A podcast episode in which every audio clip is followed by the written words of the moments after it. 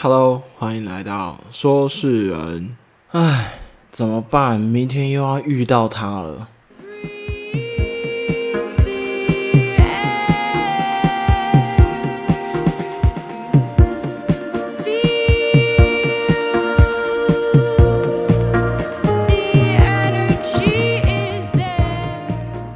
你有没有曾经或是现在，因为明天的工作日常或是邀约，要见到某一个人或是处理某一件事，而去伤脑筋或是非常伤脑筋？我指的伤脑筋不是开玩笑或是稍微懊恼，可能是工作上的同事、主管，或是你生活上的伙伴，或是你要碰面的一个对象，或是一件事情。或许看似可以拒绝或是回绝，但如果你是当局者，你就会明白，你脑海里或是你的心里会产生那一丝丝的抗拒感或是厌恶感。嗯，生活上常常有这一些小事，应该说是小事，因为你终究要让它过去。但或许现在当前的问题是，怎么让这种感觉过去？或是离去。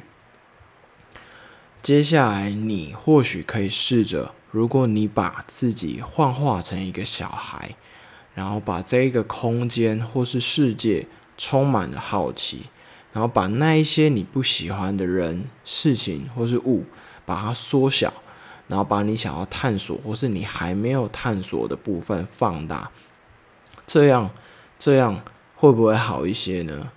你或许可以探索那一些空间，有更多有趣的事情，甚至你还没有学会的事情。当然，你也可以学着跟小朋友一样去放空。如果说照你这样子想的，或是你说的，那是一位或是一件不舒服的人或是事情，那你更不应该放在心上。就像是你不会把一包垃圾。顶在自己的头上一样，所以现在我们可以找一个舒服的地方坐下来，或是躺着，把你不喜欢的人事物缩小，然后试着探索你明天或是你接下来要去的那一个空间，或是那一件事情，是不是还有你没有探索过或是去了解过的地方，有更多更需要你去专注的。如果有，那非常好，你要继续探索下去，继续的了解下去。渐渐的，稍微的，你可以开始转移的一些心情，也让那些你不喜欢的人事物开始缩小。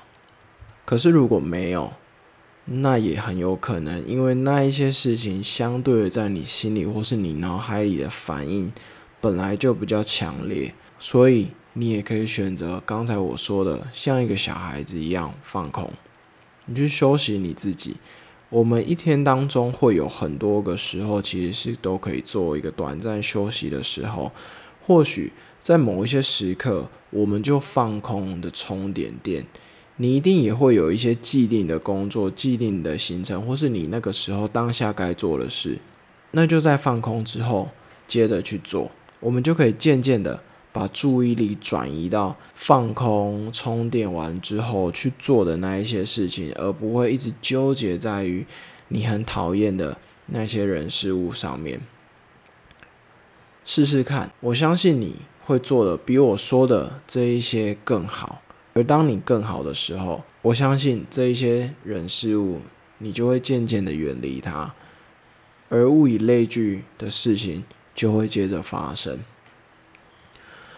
有时候我们总是把自己人生最不重要的坏情绪啊、坏心情，或是让你不开心的人，一直紧抓在你的心中。